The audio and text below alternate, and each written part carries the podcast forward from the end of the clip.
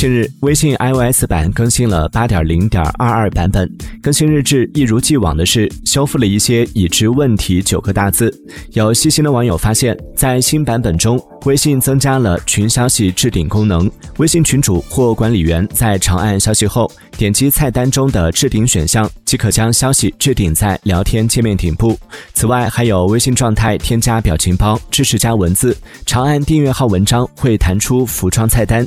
朋友圈的转。发功能被移除，对此就有不少网友吐槽：明明改了一堆东西，但为啥每次新版本的功能都得靠猜的呢？